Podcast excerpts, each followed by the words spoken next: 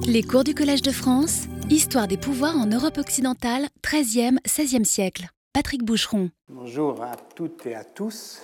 Car le moment véritablement dangereux n'est pas celui où meurt le dernier témoin, mais l'avant-dernier.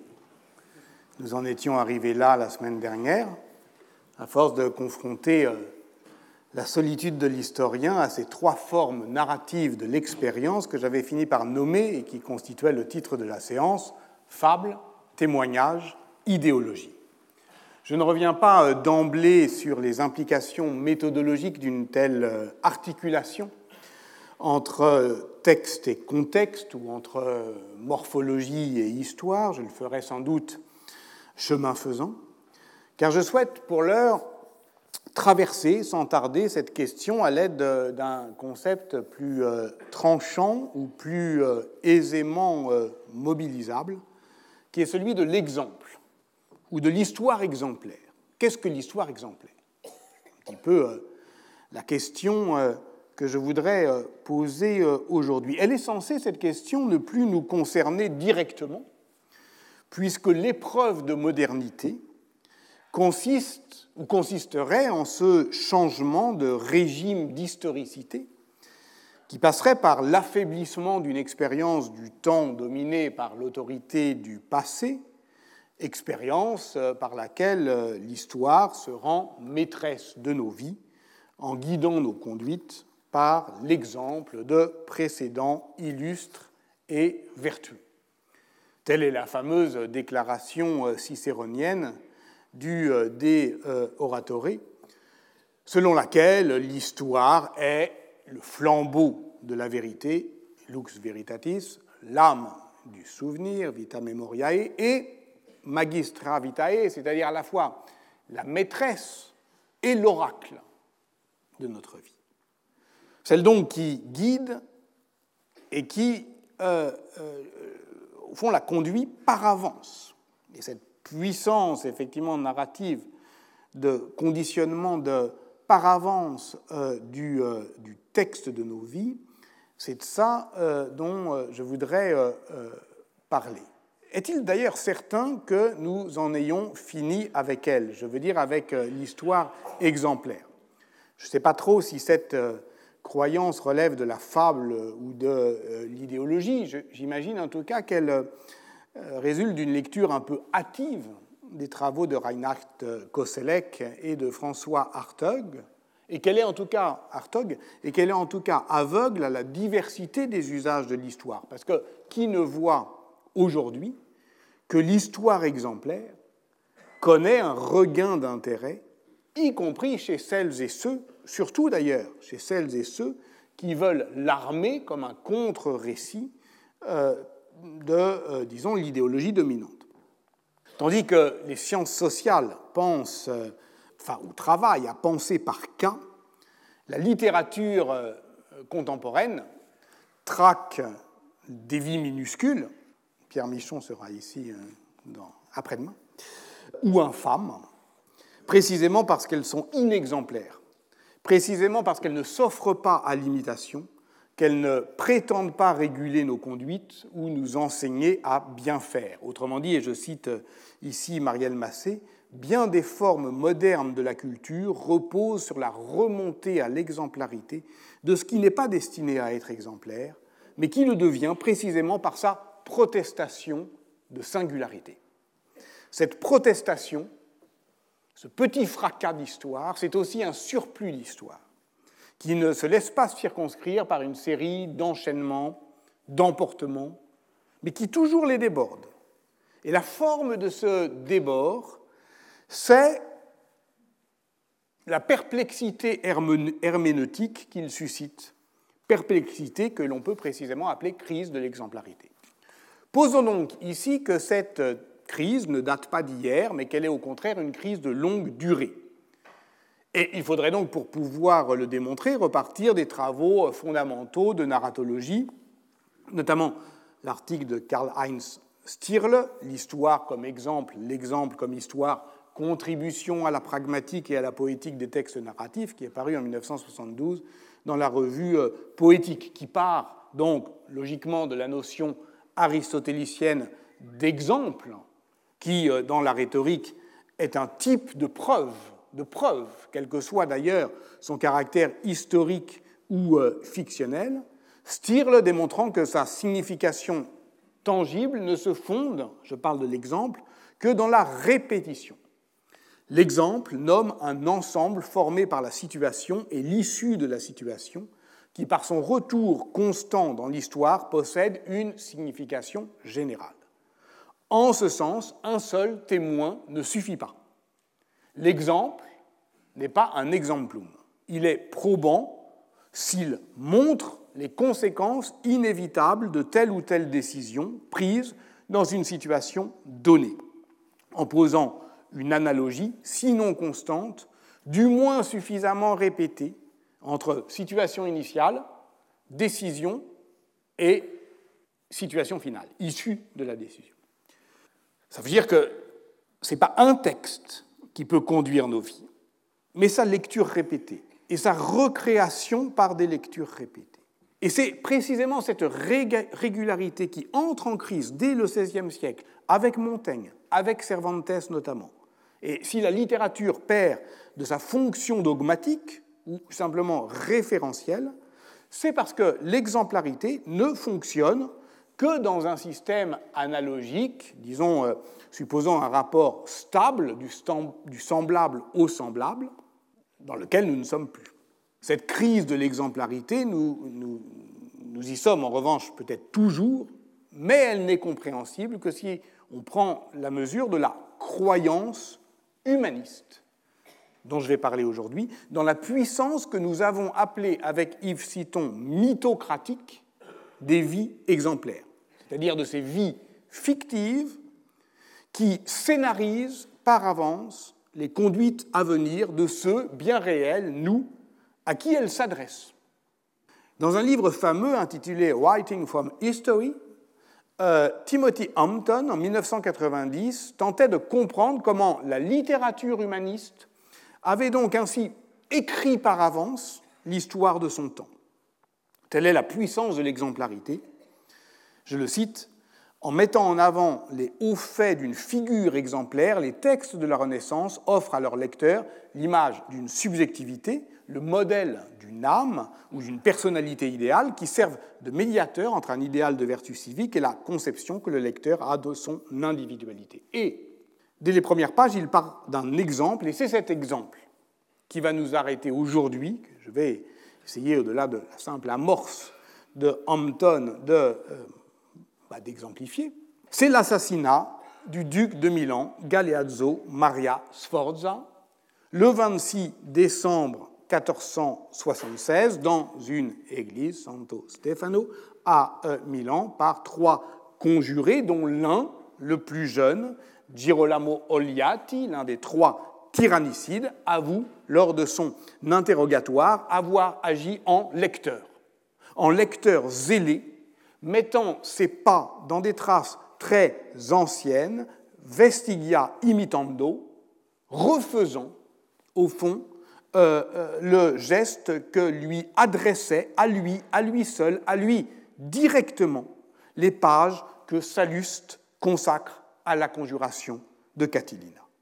Je rappelle que cet épisode de l'histoire romaine de 63 avant notre ère est surtout célèbre pour la postérité littéraire euh, qu'il suscite, puisqu'il donne le premier rôle au consul Cicéron, c'est un complot politique qui visait à la prise de pouvoir par le sénateur Catilina, qui est contrecarré par un sursaut euh, républicain qui s'exprime justement euh, dans les quatre fameux discours politiques euh, de Cicéron, les catilinaires, et ce sursaut républicain, vous savez qu'il est de courte durée, en 60 se forme secrètement le premier triumvirat César Crassus Pompée, en 58 Cicéron est contraint à l'exil, et c'est après l'assassinat de César que l'historien romain Salluste, en 43 ou 42 avant notre ère, narre de manière euh, relativement distanciée d'ailleurs cet épisode de la crise de la République, euh, qu'il a vécu alors qu'il avait 23 ans et qu'il est lui-même engagé dans la mouvance politique des populares, mais jamais au premier plan parce que par exemple, il déteste Cicéron. Donc, de toute façon, la, la conjuration de Catilina, ce n'est pas euh, tyrannicide mode d'emploi. C'est de toute façon un texte extrêmement complexe et qui est euh, évidemment euh, ambigu, mais c'est ça, effectivement, la tradition lettrée. Ça ne nous lègue pas des mots d'ordre, mais une collection de problèmes, une collection de dilemmes. Donc lire, ce n'est pas savoir ce qu'on doit faire, c'est effectivement s'interroger sur le devenir de son action. Tout le monde a lu la conjuration de Catilina, écrit par Salluste. C'est Machiavel qui parle. Tout le monde a lu la conjuration de Catilina, écrit par Salluste. C'est Machiavel qui parle dans euh, le livre troisième de ses discours sur la première décade de tite Oui, mais comment on les a lus? D'après les travaux récents d'Étienne Rousiès, on conserve 780 euh, manuscrits médiévaux, ce qui est beaucoup, hein, de Salluste. C'est quand même un des best-sellers pour l'essentiel la conjuration de Catilina, la guerre de Jugurtha et euh, les invectives contre Cicéron. On en voit beaucoup, on en trouve beaucoup dans les catalogues des bibliothèques euh, milanaises, et c'est d'ailleurs un humaniste milanais, Candido de Cembrio, qui retrouve à Rome en 1455 l'unique témoin manuscrit des histoires de Salluste et des épîtres à César, dont les humanistes avaient appris depuis euh, Pétrarque à pleurer la cette euh, redécouverte réoriente un peu euh, le canon euh, salustien, mais, globalement, on lit Salluste au Moyen Âge et encore au XVe siècle pour apprendre le latin, l'art rhétorique et la morale. Mais la morale vient avec la langue. Alors évidemment, ça ne veut pas dire qu'il n'y a pas une politisation de la réception de, la, de Sallust au XVe siècle où euh, on va euh, trouver un contenu idéologique plus appuyé. C'est le cas notamment de l'humaniste Stefano Porcari, qui est épris euh, d'idées républicaines, qui appuie déjà sa révolte armée contre le pape en 1453 sur la lecture de Salluste et de Cola di Rienzo, dont on parlait l'année dernière, à Stefano Porcari. Les révoltés romains sont souvent des lecteurs emportés. Et donc, c'est euh, l'insurrection qui vient, vient par un livre. Et par un livre, effectivement, dangereux. Nous sommes également, avec Girolamo Oliati, dans ce cas, le roman d'un lecteur, mais d'un lecteur sauvage, comme euh, le Menocchio décrit par Ginsburg, impétueux, qui fait effectivement du livre une lecture orientée, fragmentaire, fautive. Car Salluste ne manifeste pas euh, de sympathie pour le tyrannicide. Donc, cette action est un act of reading, c'est l'acte de lire. C'est écrit d'emblée Timothy Hampton, c'est-à-dire une certaine interprétation de ce qu'on a lu ou de ce qu'on nous a fait lire. C'est la question du médiateur, on va y revenir. Le fait d'être agi par ce que l'on lit est effectivement une intrigue humaniste qui renvoie à notre propre croyance de lettré. Il suffit pour s'en convaincre de, euh, euh, fait, de, réfléchir à la prégnance de ce paradigme euh, qui explique par exemple le succès public d'un livre comme Quattrocento de, Stephen Greenblatt, traduit en français en, en 2013. Euh, Greenblatt est un éminent professeur de littérature anglaise, spécialiste de Shakespeare, qui a fait euh, du motif euh, de l'enquête le cœur de son récit et qui raconte comment un humaniste, le Poge, cherche en 1417 à retrouver un manuscrit du De Natura Rerum de Lucrèce et, l'historien enquête sur cette enquête avec un art narratif que j'admire et, sans croire vraiment en son intrigue, puisque l'auteur le présente lui-même ainsi, le présent ouvrage est le récit de la façon dont le monde a dévié de sa course pour prendre une nouvelle direction. Et comment a-t-il dévié de sa course le monde? Ni par une bataille, ni par une conquête, ni par un concile, ni par un drapeau planté euh, sur une terre du Nouveau Monde. Non, parce que, je cite encore Greenblatt, parce qu'un jour, un petit homme affable, vif et malin, frôlant la quarantaine, a vu un très vieux manuscrit sur l'étagère d'une bibliothèque, a compris la portée de sa découverte et ordonné que ce manuscrit soit recopié. C'est tout, mais c'est suffisant. Pour croire que c'est tout, mais que c'est suffisant, il faut avoir effectivement une foi michonienne dans le fait que le texte peut fracasser nos vies en y entrant par effraction et que le monde entier s'en trouve proprement dévié. Alors la puissance du livre de Greenblatt, c'est que évidemment, même si euh, sur le plan euh, érudit, euh, par exemple Pierre Vesperini a montré que de toute façon il y a, a une réception de Lucrèce très ancienne et que ce n'est pas la découverte d'un manuscrit euh, dans une bibliothèque qui vient brutalement non seulement changer la vie de celui qui le lit, mais changer euh, la vie de, tous ceux autour euh, de lui. Évidemment, la puissance, je dirais, narrative, proprement narrative, de cette l'énergie de la fable, comme je dirais, c'est que cette idée du monde qui dévie de sa trajectoire, non seulement elle élargit au collectif une expérience euh, que, euh, que nous chérissons individuellement en tant que lettrés. Nous lisons un livre et tout est bouleversé, euh, et donc dont il est par conséquent très difficile de se déprendre. Mais en plus, cette intrigue, elle est en conformité avec son objet, puisque Lucrèce est le grand poète le grand philosophe de la déviance, hein, euh, ce, ce clinamen, cette déclination, cette inclination qui euh, effectivement fait euh, dévier nos vies, qui fait que la liberté est possible, qui fait que le temps est possible, qui fait que le monde est possible. Tout ça, c'est évidemment la puissance du poème de la nature de, Lucrèce. Mais l'événement qui nous arrête aujourd'hui, l'assassinat du duc de Milan Galeazzo Maria Sforza en 1476, j'y reviens, nous donc de manière serrée expérience et narration. Alors, la principale source de cet épisode, c'est un historien, Bernardino Corio, il est né en 1459 dans une ancienne famille de la noblesse milanaise, euh, sur son berceau, enfin en tout cas euh, euh, au moment où il est baptisé, il est né en 1459, eh bien, le futur duc Galeazzo Maria Sforza, mais aussi Chico Simonetta, Roberto Sanseverino furent ses parrains. C'est un humaniste.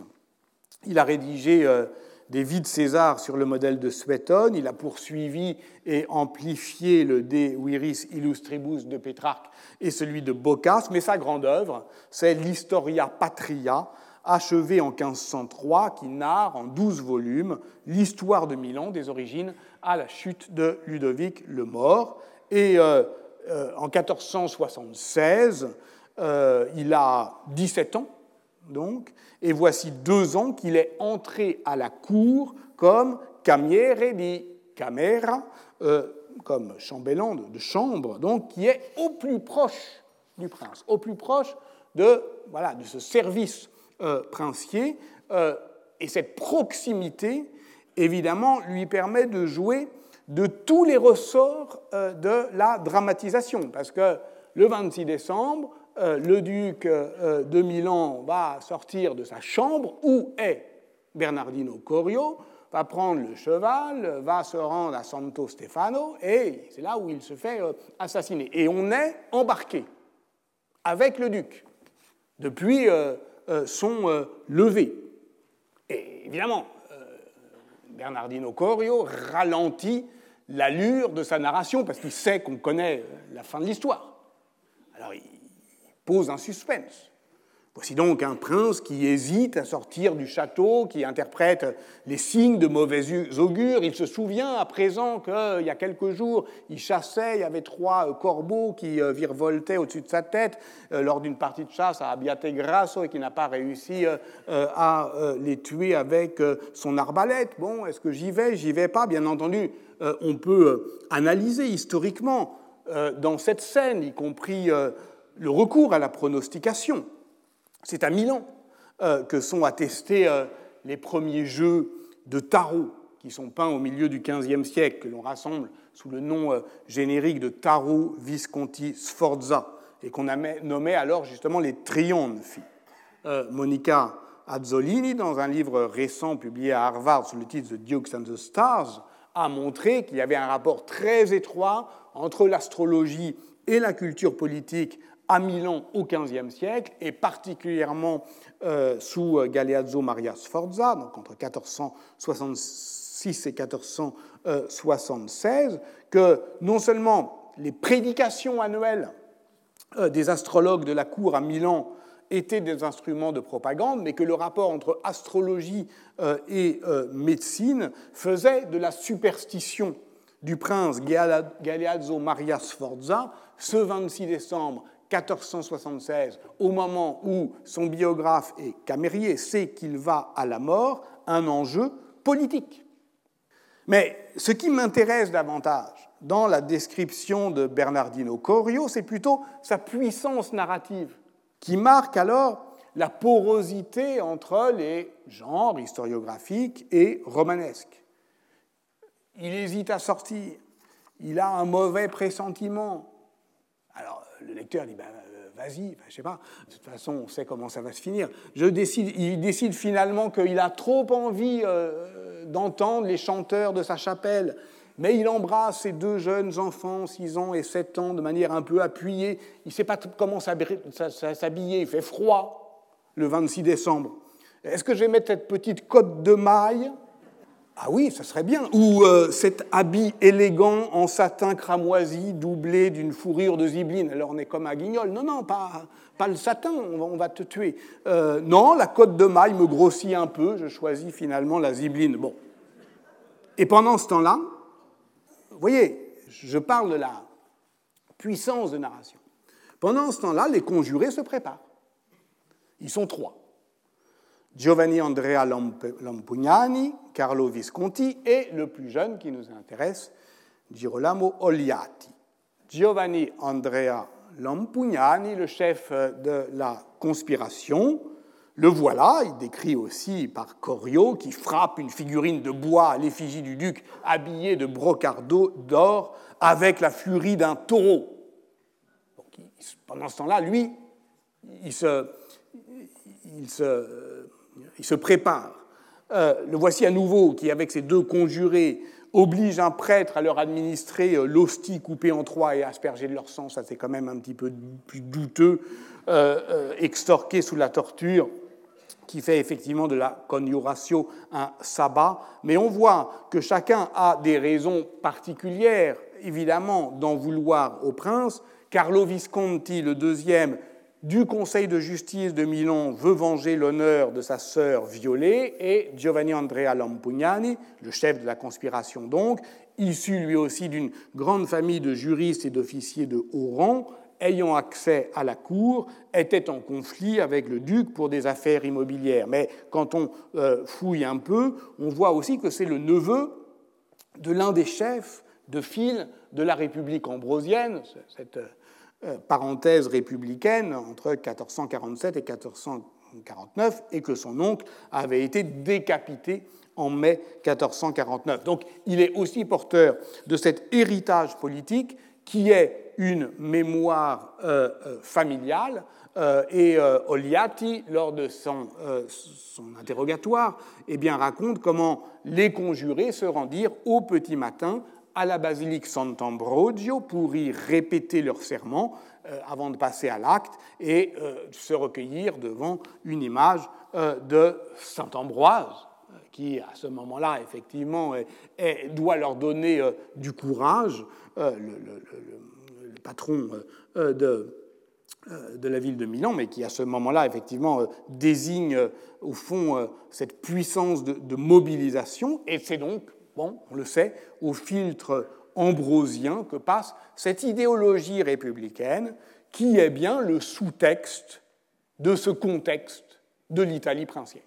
Voilà. Puisque toute l'histoire, je n'aurai pas le temps d'en parler aujourd'hui, mais j'en tirerai sans doute les conséquences la semaine prochaine, c'est comment, au fond, cette Italie de la deuxième, troisième moitié, troisième tiers euh, du XVe siècle est une Italie princière, mais dont au fond, l'idéologie est tout entière républicaine. Et comment, effectivement, ces deux réalités ne peuvent qu'entrer en contradiction. Et cette contradiction, c'est évidemment le lecteur, le plus jeune, euh, qui euh, l'exprime.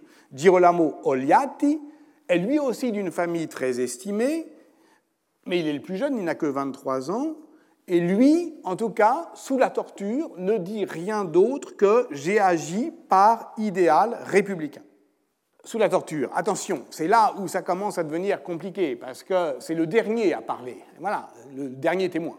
Donc on est euh, dans la situation qui est dangereuse, en tout cas au moins pour l'historien. On ne peut pas confronter euh, son témoignage. Et en plus, euh, ce témoignage, on ne l'a pas directement, on l'a au filtre, là encore, de la réécriture, 30 ans après quand même, de Bernardino Corio. Alors, les historiens considèrent effectivement que Corio, homme euh, de cour euh, a eu euh, accès à ces archives judiciaires que, nous n'avons plus et considère le témoignage de Oliati comme la source de cette, de, cette histoire, mais c'est quand même, vous en conviendrez, une source indirecte. En tout cas, ce qui passe effectivement à la, à la, postérité, c'est l'histoire d'un homme de lettres qui passe à l'acte et qui avoue son meurtre en citant ses sources, en disant ce qu'il a lu. Il cite deux épigrammes de sa composition, l'un pour Giovanni Andrea Lampugnani, pour lui dire que la mort est acerbe, mais la renommée est éternelle, et l'autre contre Galeazzo, ce que mille phalanges n'auraient pu faire. Et là encore, euh, effectivement, euh, ce qui est intéressant, c'est de voir que euh, ces juges tentent de lui faire admettre qu'il a agi non pas directement en lisant des textes qui lui ont échauffé la tête républicaine, mais euh, en ayant écouté euh, la parole d'un mauvais maître. Là encore, c'est assez euh, caractéristique de tout appareil répressif. Il cherche le mauvais sujet, dirait un psychanalyste, ou le mauvais maître c'est-à-dire euh, le leader qui ne peut être euh, qu'un intellectuel.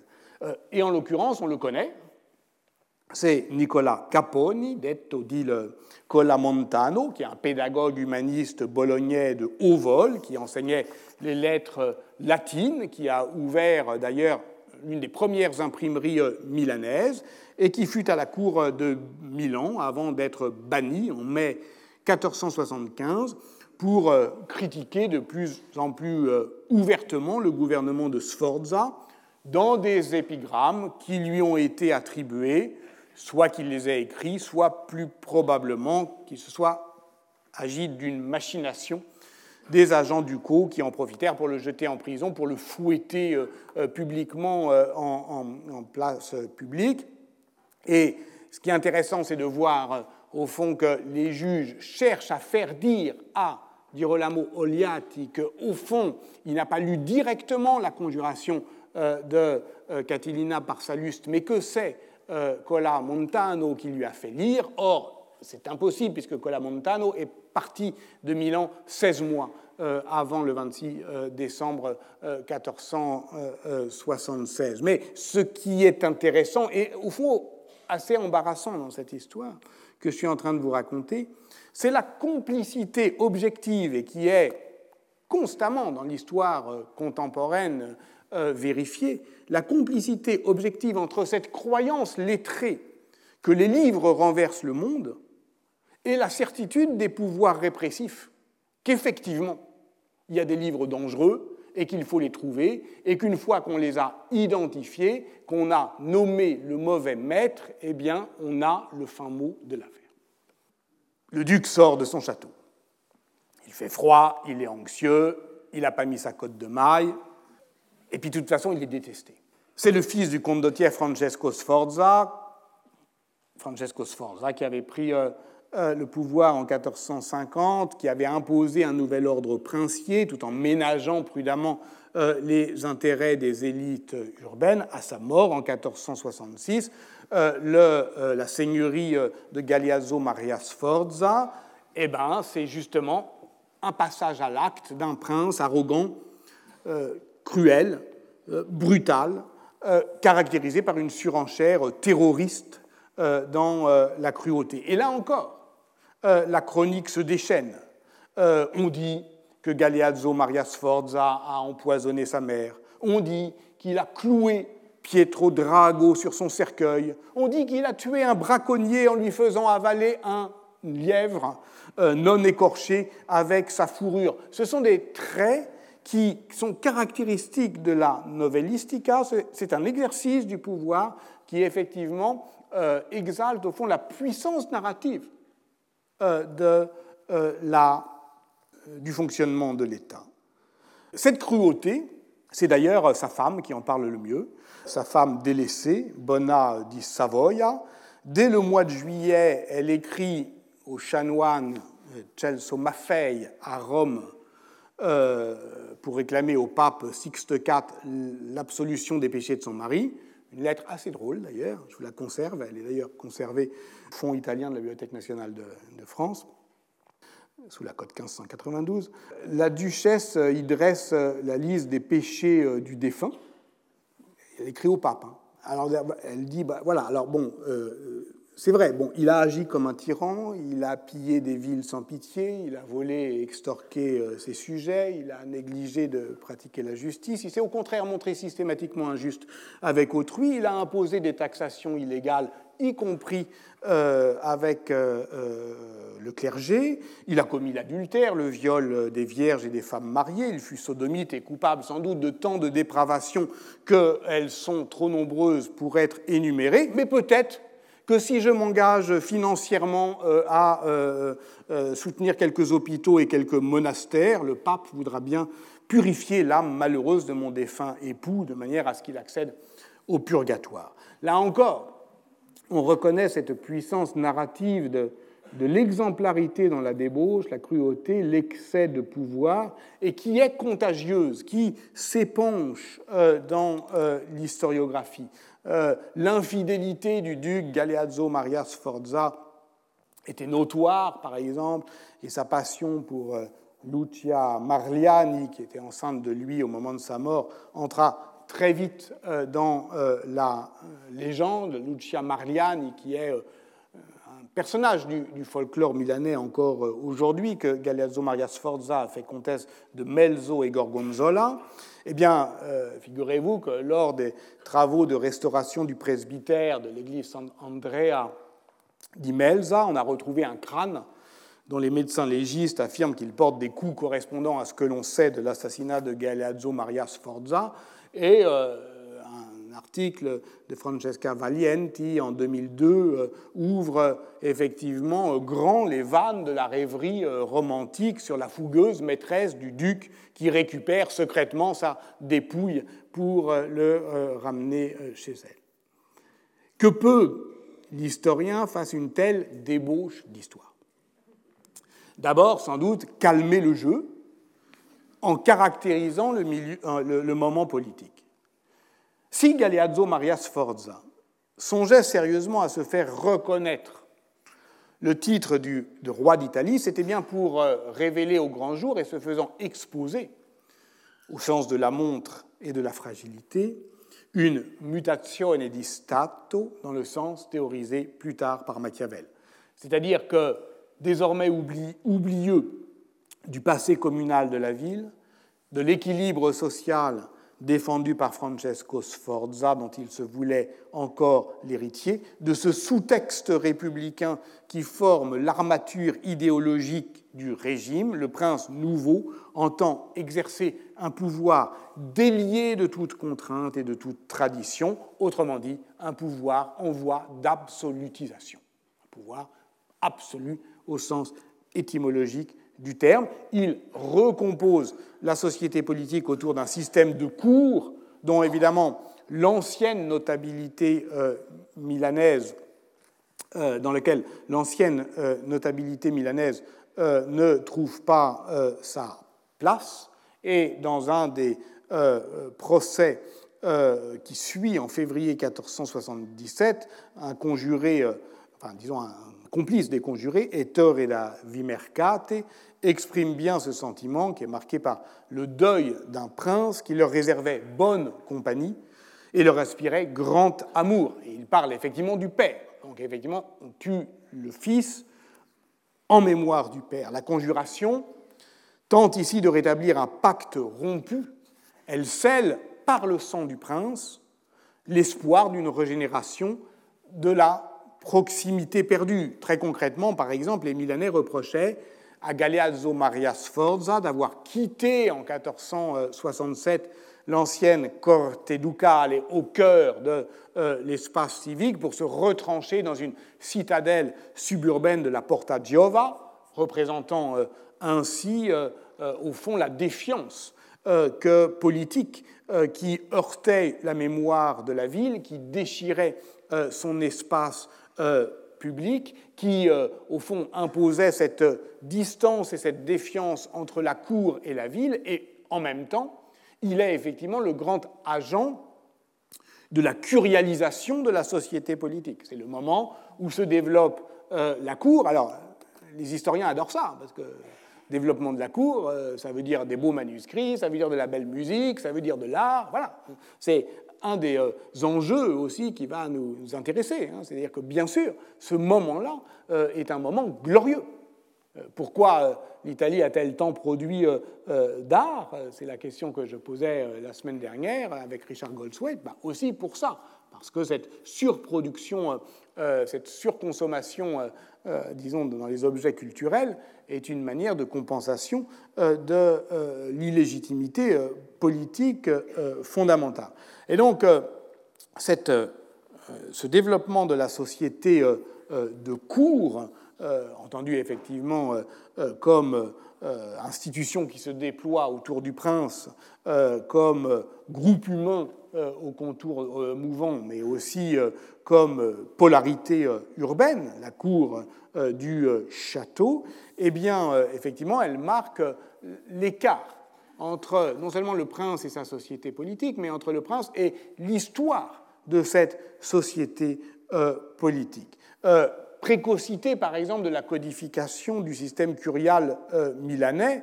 Euh, les ambassadeurs milanais, euh, lorsqu'ils sont par contraste à la cour du roi de France Louis XI, sont toujours très surpris du, du caractère informel de l'entourage royal. Euh, c'est-à-dire qu'on accède comme ça au roi euh, assez rapidement, alors que euh, eh bien, l'Italie est un pays d'escorte, est un pays de garde armée, est un pays où effectivement où la distance entre le prince et les sujets est en train de, de, de s'élargir, où l'écart se creuse et s'accuse. Et cette accusation de l'écart, c'est bien euh, l'absolutisation euh, du euh, pouvoir. C'est pourtant le 26 décembre, désarmé, mais escorté de ses fidèles et de certains de ses princes alliés, que Galeazzo Maria Sforza quitte sa citadelle de Porta Giova pour parcourir les rues milanaises et aller écouter la messe du 26 décembre à Santo Stefano, au cœur de cet espace civique qu'on l'accuse d'avoir euh, de l'avoir délaissé. Et c'est effectivement euh, cette euh, transgression urbanistique qui est véritablement, je dirais, la clé de l'épisode, puisque c'est dans cette église, Santo Stefano, que l'attendent ces assassins. Le meurtre d'un seigneur dans une église. Et selon un plan d'action qui ménage une visibilité maximale à la scène, qui ne laisse aucune chance de survie aux conjurés. Cette, euh, ce meurtre euh, euh, a une logique rituelle dont il convient de décrire la logique spatio-temporelle. à Milan, on frappe en un certain lieu, ce centre civique déserté par des princes qui vivent désormais retranchés dans leur citadelle, et à un certain moment. Les fêtes de Noël avaient pris, durant la, seigneurie de Galeazzo Maria Sforza, une importance essentielle dans le calendrier liturgique et politique milanais. Euh, c'était le moment où il recevait les ambassadeurs. À ce moment-là, il y en a 200. Et c'est pour cela que, voilà, on a la narration des euh, de, non, il n'y a pas 200 euh, ambassadeurs, pardon, il y, a 200, euh, il y a 200 hommes à la cour, dont une vingtaine d'ambassadeurs, ceux de Mantoue, ceux de Ferrare, et c'est ce qui, effectivement, fait la caisse de résonance de, de l'événement. C'est à Noël qu'on euh, rassemble ses clients, ses alliés autour de la personne ducale. C'est à Noël que se dénouent les conflits, c'est à Noël que se font et se défont les alliances, que se négocient les stratégies matrimoniales, et le duc y impose euh, la paix du prince. Le duc y est alter Christus, et c'est à ce moment-là, du point de vue anthropologique, qu'on euh, va l'assassiner. Évidemment, l'assassinat de Galeazzo Maria Sforza s'inscrit dans la longue durée du tyrannicide sacrificiel.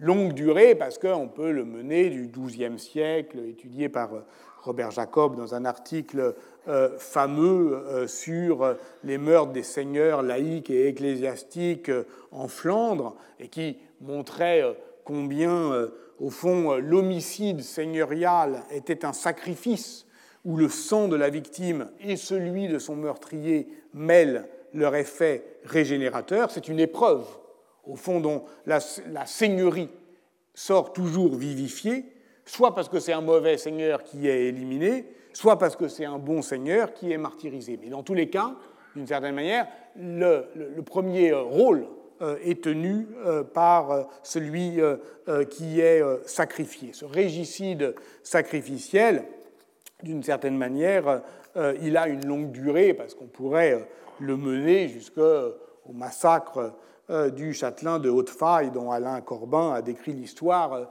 en 1995 dans son magnifique livre Le, village des, cannibales, et où on montre que d'une certaine manière aussi, les paysans à ce moment-là, même si la perception de la violence a complètement changé, et même s'ils sont désavoués par la société dans laquelle ils étaient immergés, ces paysans, donc, je cite Corbin, n'avaient pas su dire autrement qu'en suppliciant l'ennemi la spécificité de leur représentation euh, du politique. Et c'est donc la représentation du politique qu'il nous faut euh, aller chercher dans cette histoire exemplaire.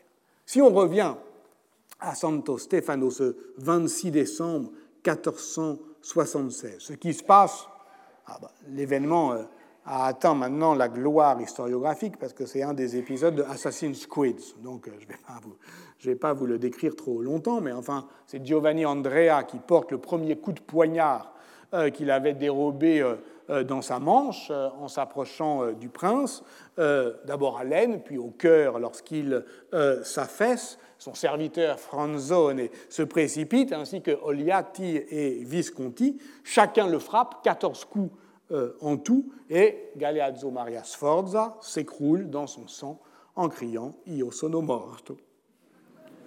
Dans le tumulte, euh, l'ambassadeur euh, de Mantoue croit voir courir six meurtriers, mais en fait, il n'y en a que trois, plus le, plus le serviteur. Euh, Giovanni Andrea euh, boite, donc il est le premier à, tomber, euh, il se prend les pieds dans des vêtements liturgiques, il est immédiatement rattrapé, tué par la garde. son cadavre est jeté dehors, atrocement mutilé, traîné dans les rues, pendu par les pieds à une fenêtre de son palais, sa main est coupée, brûlée, clouée sur une colonne. Ce sera euh, le cas des quatre têtes des meurtriers qui seront juchés sur le breletto euh, de euh, Milan, et les, crânes seront encore visibles dans les années 1490, mais si le chef est pris tout de suite, les autres quelques jours plus tard, Franzone le 27 décembre, Carlo Visconti le dimanche 29 décembre, et finalement Girolamo Oliati le 30 décembre. Et c'est pourquoi, effectivement, lorsqu'il parle, il est le dernier à parler.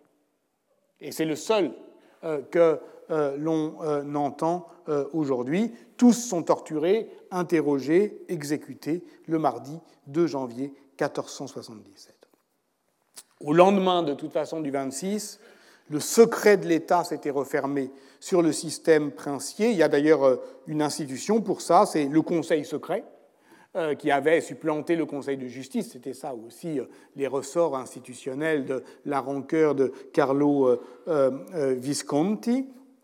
un ambassadeur de Mantoue, d'ailleurs, le, note tout de suite. Il remarque qu'aussitôt après l'assassinat du duc Galeazzo Maria Sforza, eh bien, le conseil secret s'est retiré pour siéger ensemble. Et comme l'a montré Pierre Savy dans son étude sur ce conseil secret, Galeazzo Maria Sforza avait euh, euh, constitué euh, ce conseil pour justement autour du serment, je le cite, de ne pas révéler ce qu'on fait en ce lieu.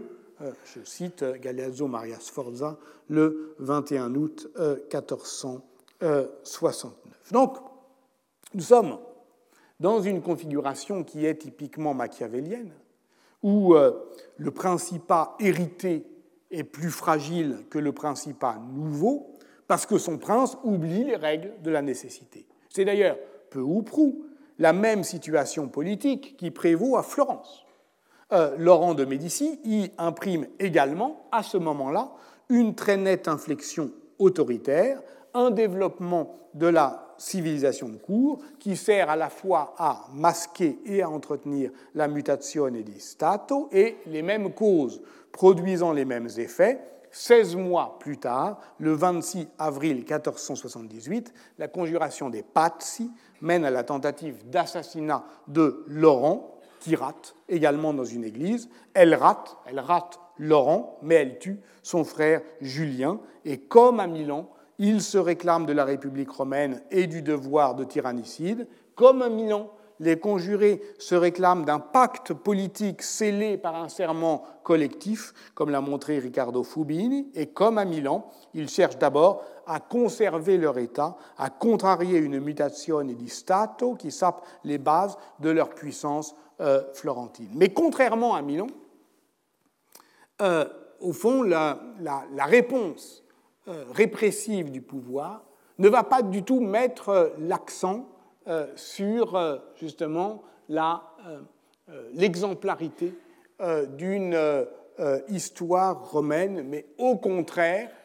un complot international. Et c'est au fond, après, deux ans plus tard, lorsque on voit, on peut comparer la conjuration des Pazzi avec l'assassinat de Galeazzo Maria Sforza, qu'on comprend comment s'est construit toute cette histoire d'histoire exemplaire. Alors, pourrait d'ailleurs euh, remarquer avec Machiavel euh, que euh, les deux événements sont asymétriques, parce qu'à Milan, pour effectivement, non pas prendre le pouvoir, mais le, le restaurer, dans, le régénérer, il suffit de tuer le prince, puisque l'État est un uomo mortal, et comme disent les euh, les, Florentins, les humanistes florentins, c'est la fragilité du système princier. Si on tue le prince, on prend l'État. Ce n'est pas tout à fait le cas euh, à Florence, où la congération des Pazzi est une action euh, coordonnée. Elle est également rituelle et spectaculaire et sacrificielle dans l'Église, mais en même temps, les conjurés devaient prendre le palais de la Signorie, parce qu'il y a encore de la seigneurie, parce qu'il y a encore une distinction entre le corps physique du prince et le corps euh, politique euh, de l'État. C'est, euh, d'une façon, c'est, le propre du coup d'État, qui est théorisé en 1968 par un spécialiste américain de la subversion politique, Edward Ludwark, qui disait, je le cite, il consiste en l'infiltration d'un rouage petit mais essentiel de la machine administrative de l'État, rouage qui est ensuite utilisé pour empêcher le gouvernement d'exercer le contrôle de l'ensemble. Donc, euh, euh, au XVe siècle, on ne prend pas la radio-télévision, petit, petit rouage, mais on prend effectivement euh, ce, que, ce qui fait fonctionner l'État. Et au fond, la, l'analyse qu'on peut en faire, la lecture rétrospective, eh bien, elle est de révélation, c'est-à-dire qu'on comprend ce qui faisait fonctionner l'État. Le prince seulement à Milan, le prince et la seigneurie euh, à euh, Florence. Mais justement, ce qui est tout à fait euh, fondamental, c'est que dans la, le sens de l'événement, que toute la littérature puis l'historiographie eh bien, tente à nous faire croire écrit d'avance, comme une histoire exemplaire, comme si effectivement ceux qui agissent agissaient en lecteurs zélés et fidèles des histoires romaines euh, exemplaires, en réalité, on comprend mieux que c'est l'après-coup de la construction politique euh, de euh, l'événement qui le constitue comme tel par une sorte de rétroprojection de ce, cet avant, dans cet avant-texte idéologique de, de l'immédiateté, je dirais, tactique de, la, de la politique. Et la correspondance diplomatique est l'observatoire privilégié de cette onde de choc qui suit la conjuration et qui produit euh, l'effet paradoxal d'un renforcement apparent euh, de euh, l'autorité. C'est ce que, d'ailleurs, Machiavel va très bien décrire dans son discours sur la première décade de, de Tite-Live, lorsque, à son tour, il décrit, il commente la conjuration de Catilina. Le 26 décembre 1476, soit donc le jour même de l'assassinat euh, de son époux, le duc de Milan, Bona di Savoia envoie une lettre au pape Sixte IV pour minimiser l'importance de l'événement. Il ne s'agirait, selon elle, que d'un acte isolé. Ça, c'est intéressant. Il y a eu un attentat. Il y a eu un assassinat politique. Et le sens de cet attentat, de cet assassinat politique, il se décide tout de suite par la manière dont on va le désigner. Et Bona di Savoia, quelques heures après, donc écrit au pape Sixte IV, c'est un acte isolé, mu par une folie littéraire.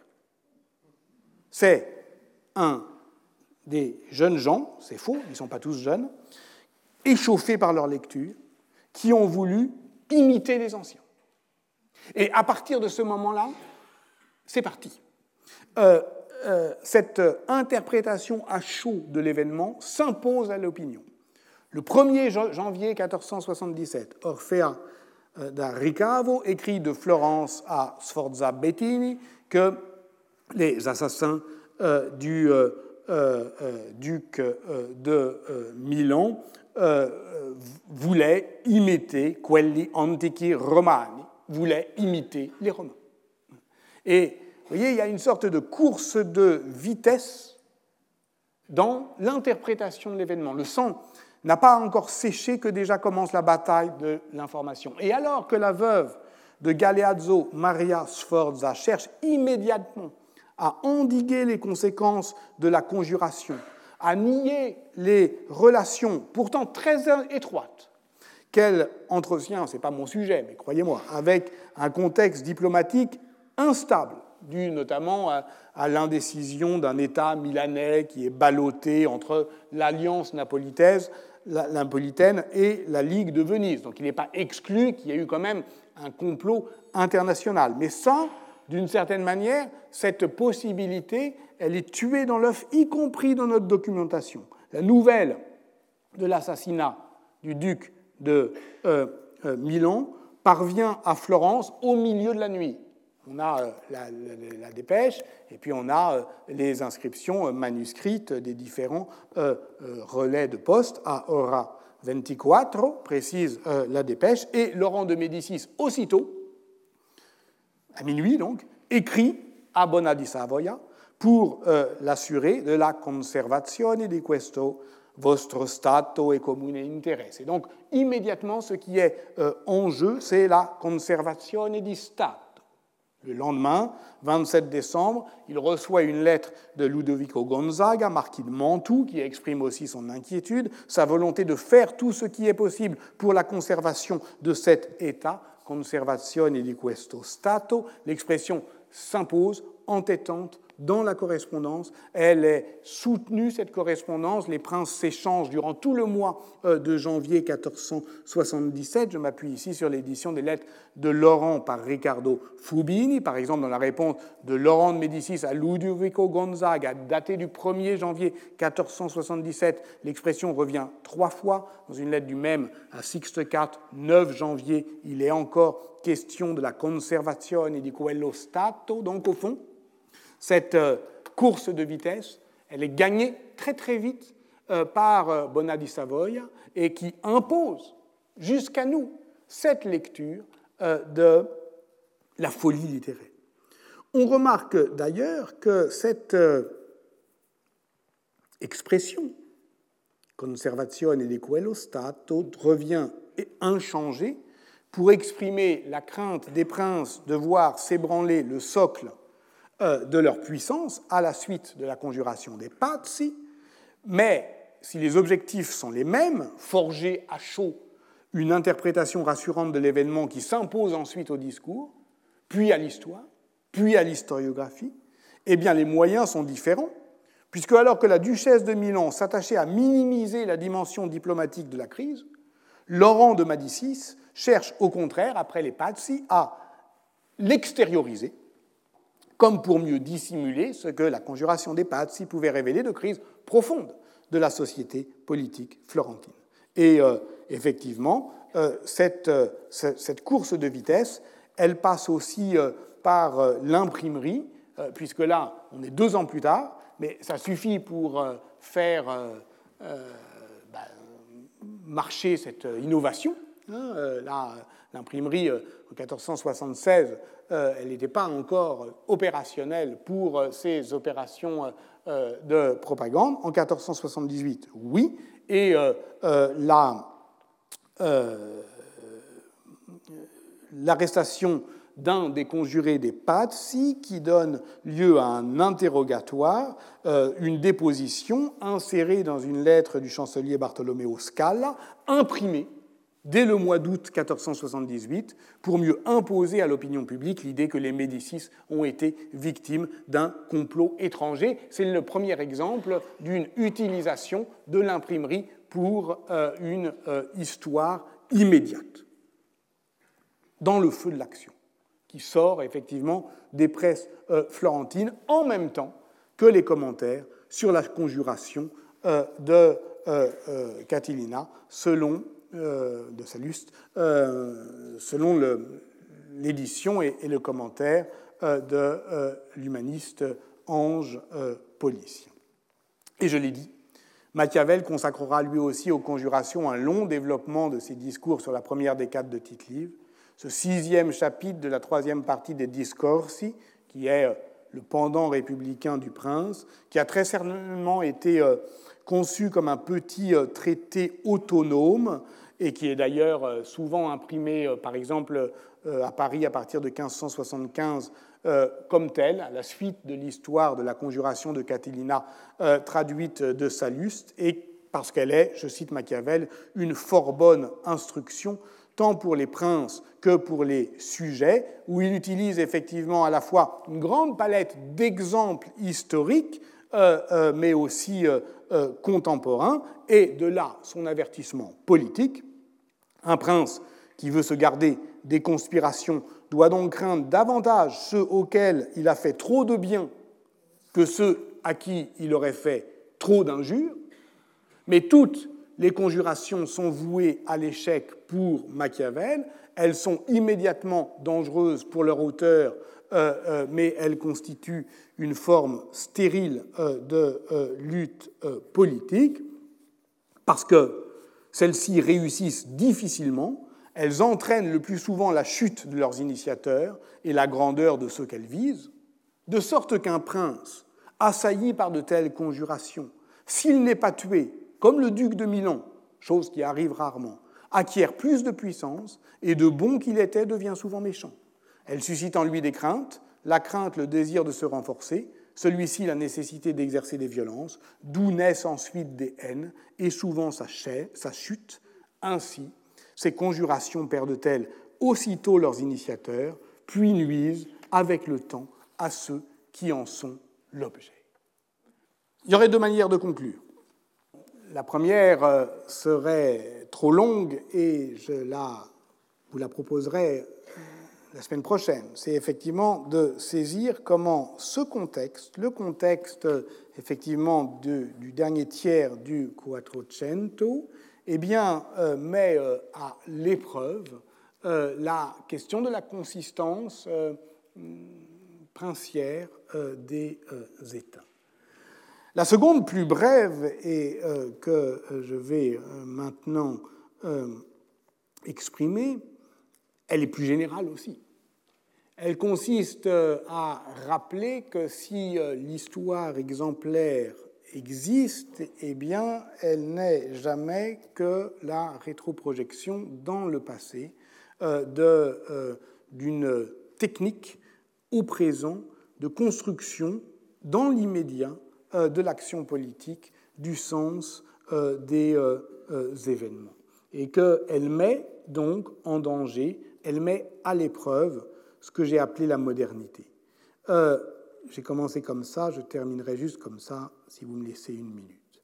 En m'appuyant sur un livre qui est intitulé Fiction de l'anarchisme de Yuri Eisenzweig, qui a interrogé la fascination qu'a exercée la violence terroriste anarchiste sur les avant-gardes littéraires d'Octave Mirbeau à Marcel Schwab. Euh, évidemment, on ne doit pas en exagérer la consistance idéologique. La plupart des militants euh, anarchistes condamnaient les attentats dans lesquels ils dénonçaient des manipulations de la police. Mais au fond, euh, c'est ce que interroge Uri Eisenzweig, c'est euh, cette étrange contemporanéité entre, disons, euh, euh, la propagande par le fait, comme ça qu'on appelait l'attentat anarchiste, et la crise du réalisme, cette perte de confiance dans la capacité référentielle du langage dont le symbolisme tire toutes les conséquences poétiques. Au fond, l'idée que Sartre n'avait pas tort de décrire une solidarité essentielle entre Mallarmé et les poseurs de bombes. Et que la répression, au fond, ne pensait pas autrement, puisque le procès de Turin, en 1894, est le premier à tenter de démontrer la culpabilité générique et collective de nombreux écrivains ou artistes en créant le concept juridique d'apologie du terrorisme pour criminaliser collectivement ce que les juges appelaient l'entente entre écrivains euh, et euh, terroristes. Le procès de 1894 reconnaissait au fond euh, la parole, la puissance de la, des mots, la force des scénarisatrices des narrations et c'est cela, effectivement, qui euh, boucle cette histoire de la modernité depuis, effectivement, ce que j'ai appelé la croyance humaniste, c'est-à-dire la certitude que les livres euh, peuvent euh, renverser le monde. Donc je dirais volontiers que c'est peut-être avec l'éloge de Ravachol que commencerait donc la crise de la modernité, cette épreuve d'illisibilité, puisque au fond, si l'attentat attente à quelque chose, c'est qu'il nous sépare de notre capacité de récit, qu'il nous livre sans défense à une machine narrative dont euh, personne ne maîtrise les emballements, une machine sans machiniste, c'est entendu, mais une machine qui semble scénariser euh, euh, à l'avance les conduites de ceux qui y meurent. Et cela, c'est ce rapport, au fond, entre l'exemple, le sous-texte de l'idéologie et la brusquerie de l'événement. C'est de cela dont je souhaitais vous parler aujourd'hui. Bonne journée. Retrouvez tous les contenus du Collège de France sur www.colège-2-france.fr.